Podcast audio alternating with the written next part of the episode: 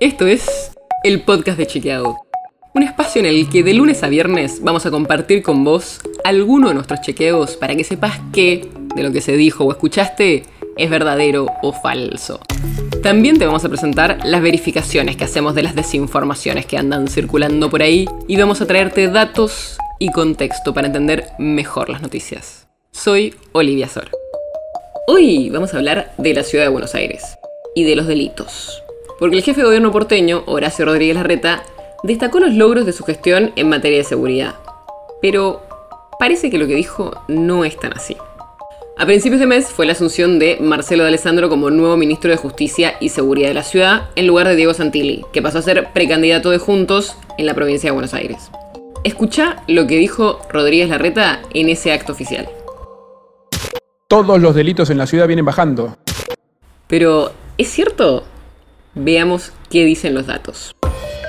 Si se miran las estadísticas criminales oficiales del gobierno de la Ciudad de Buenos Aires, la mayoría de los delitos vienen bajando.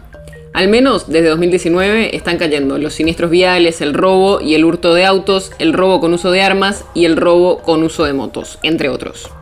Pero hay un indicador que no cayó en 2020 y que es uno de los más importantes, la tasa de homicidios dolosos, o sea, los homicidios que se hacen con intención de matar a la otra persona. Y este es uno de los indicadores más confiables porque en general se registran, a diferencia de lo que quizás pasa con algunos otros delitos que no siempre se denuncian y por eso se usa a nivel internacional para los informes de seguridad y para comparar entre ciudades y países. Para darte una idea, en 2019 hubo 3,3 homicidios dolosos cada 100.000 habitantes en la ciudad de Buenos Aires. Y en 2020 esa tasa pasó a 4 homicidios cada 100.000 habitantes.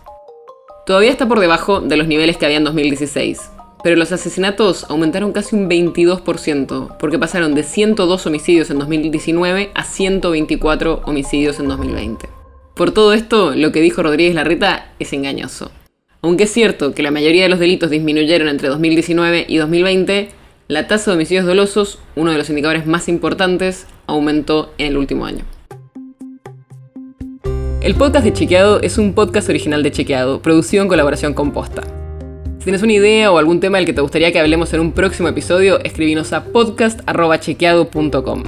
Y si te gustó este episodio, seguinos en Spotify o en tu app de podcast favorita y recomendanos a tus amigos.